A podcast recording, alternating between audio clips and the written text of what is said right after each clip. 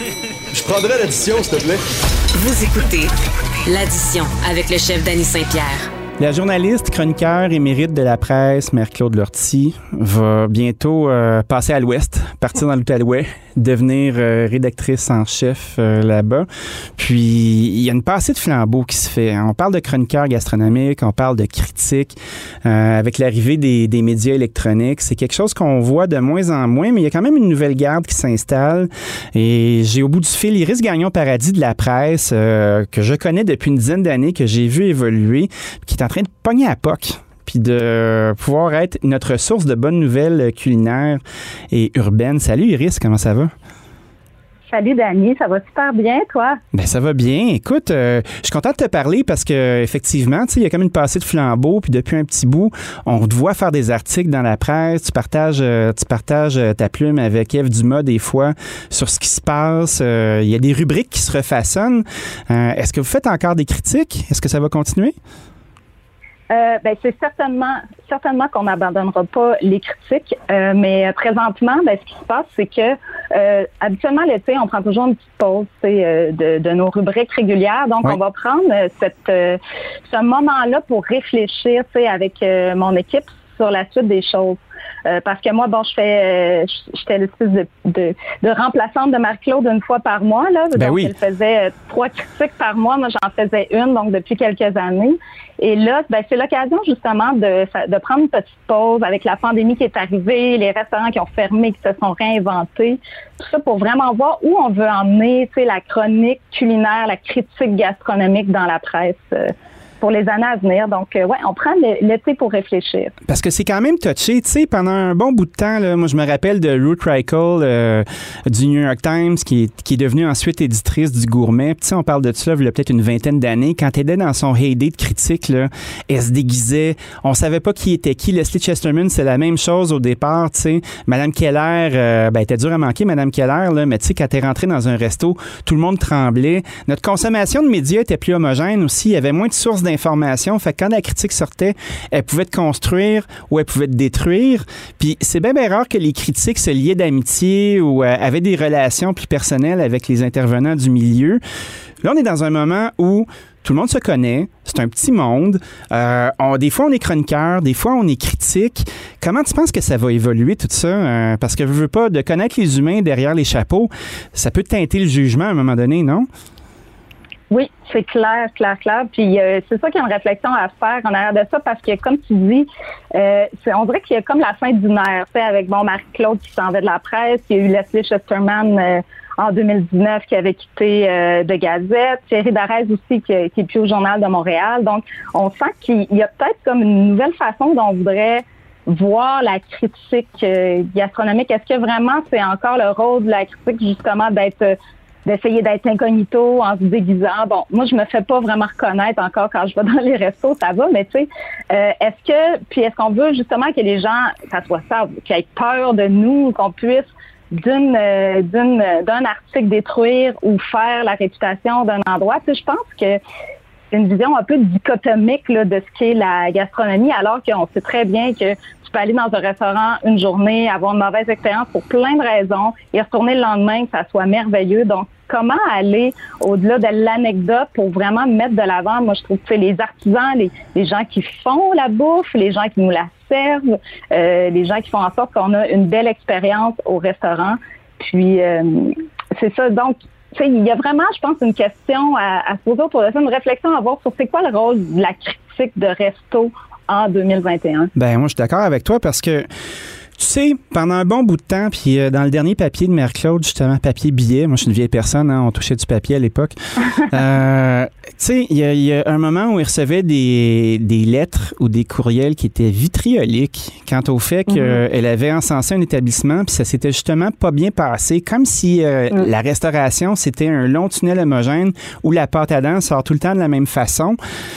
Tu sais, je me demande, moi, à quel point euh, c'est encore votre rôle d'être les chiens de garde quand on, on voit euh, des ratings sur Google ou sur Facebook mm. où, euh, où, on peut se faire démolir à n'importe quel moment. TripAdvisor qui est de moins en moins la patente, à mon avis. Mais tu sais, il y a tellement d'autorégulation, il y a tellement de bruit. Est-ce que tu penses qu'une critique peut encore avoir un impact?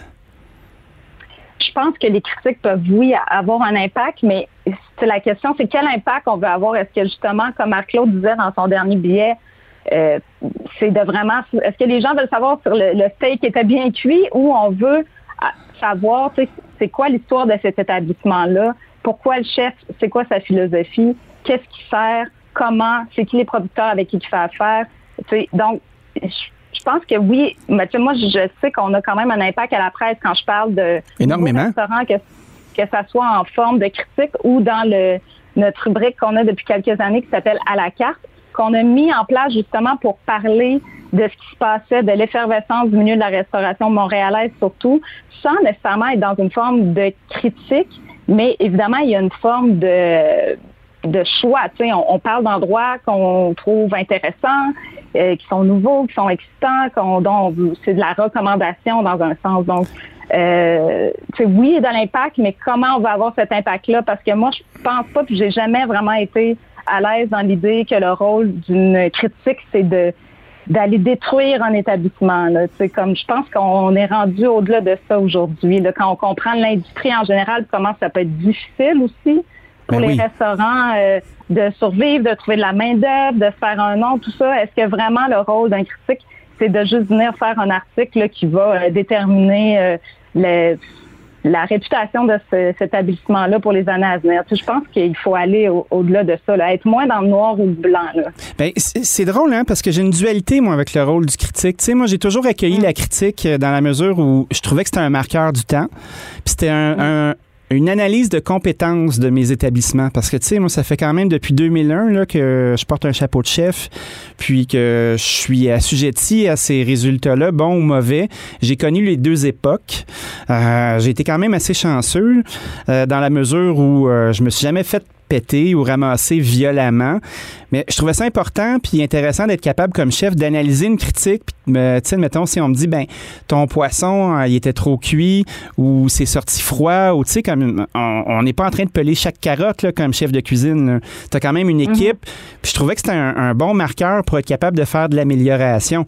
Mais par contre, quand on fait un quand on fait une espèce d'analyse avec le cinéma québécois, pendant longtemps, on pouvait pas planter des films québécois, que ce soit un navet ou que ce soit un chef-d'œuvre. Tu sais, il y avait une espèce de non-dit dans le milieu qui disait Hey, c'est tellement assez tough, on se bat contre les Américains, on touche pas à ça. Mm. Est-ce que tu sens qu'on est dans un moment aujourd'hui où la restauration s'est tellement fait ramasser qu'on pourra plus jamais rien dire de négatif? Oui, ben, je pense qu'il faut faire attention pas non plus tomber dans la condescendance, euh, parce qu'on s'entend, il y en a beaucoup, énormément de restaurants à Montréal, puis il y a peut-être des endroits qui sont moins intéressants que d'autres, tu sais, euh, donc, tu oui, je pense que c'est important d'avoir ce regard-là critique quand même sur ce qui nous est offert dans les tables montréalaises, dans les tables québécoises.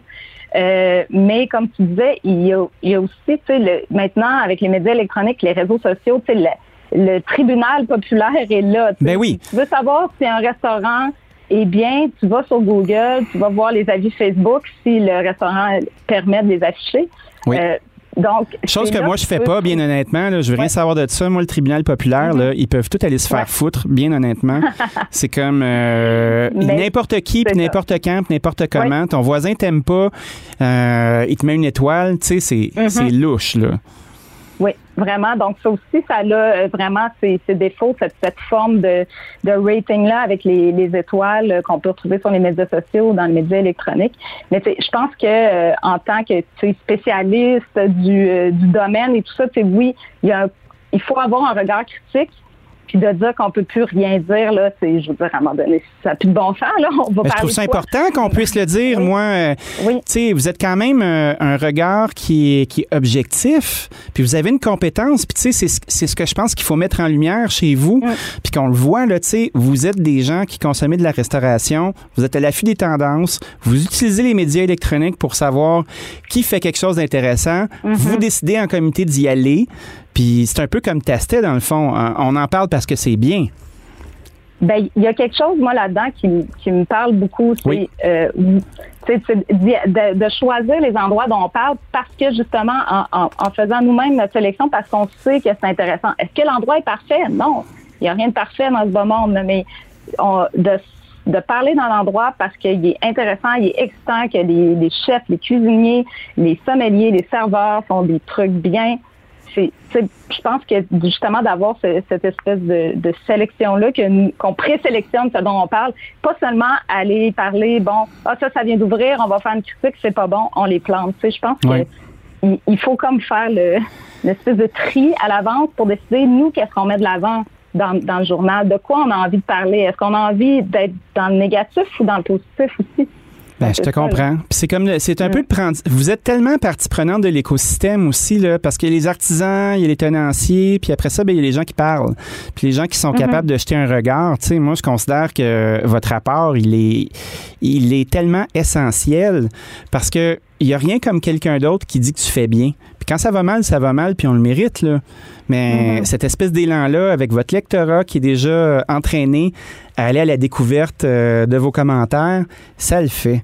Dis-moi, euh, en, finissant, c'est quoi tes inspirations ces temps-ci? Qu'est-ce qui fait que tu trouves une place intéressante? Bien, c'est, l'équation là, à trouver. Hein. c'est comme on ne sait pas trop qu'est-ce qu'il faudrait de pourcentage de chaque chose pour que mais il y a des endroits qui sont capables d'atteindre cette espèce de d'épiphanie-là où tu vas avoir quelque chose de super bien dans l'assiette, de vraiment intéressant, sans que ça soit nécessairement, nécessairement euh, de la gastronomie au sens où on l'entend, mais des produits bien travaillés euh, selon euh, ses goûts, évidemment. Mais après ça, bon, une fois l'assiette, c'est pas tout, c'est l'accueil, l'ambiance, le décor, comment les, les serveurs sont, l'animation, ce qu'on peut boire, comment on peut partager euh, avec les autres. Donc, tu sais, moi ce qui va beaucoup m'inspirer, ça part autant des gens, tu sais, parce que c'est les gens qui sont derrière des projets qui lui donnent son identité, tu sais.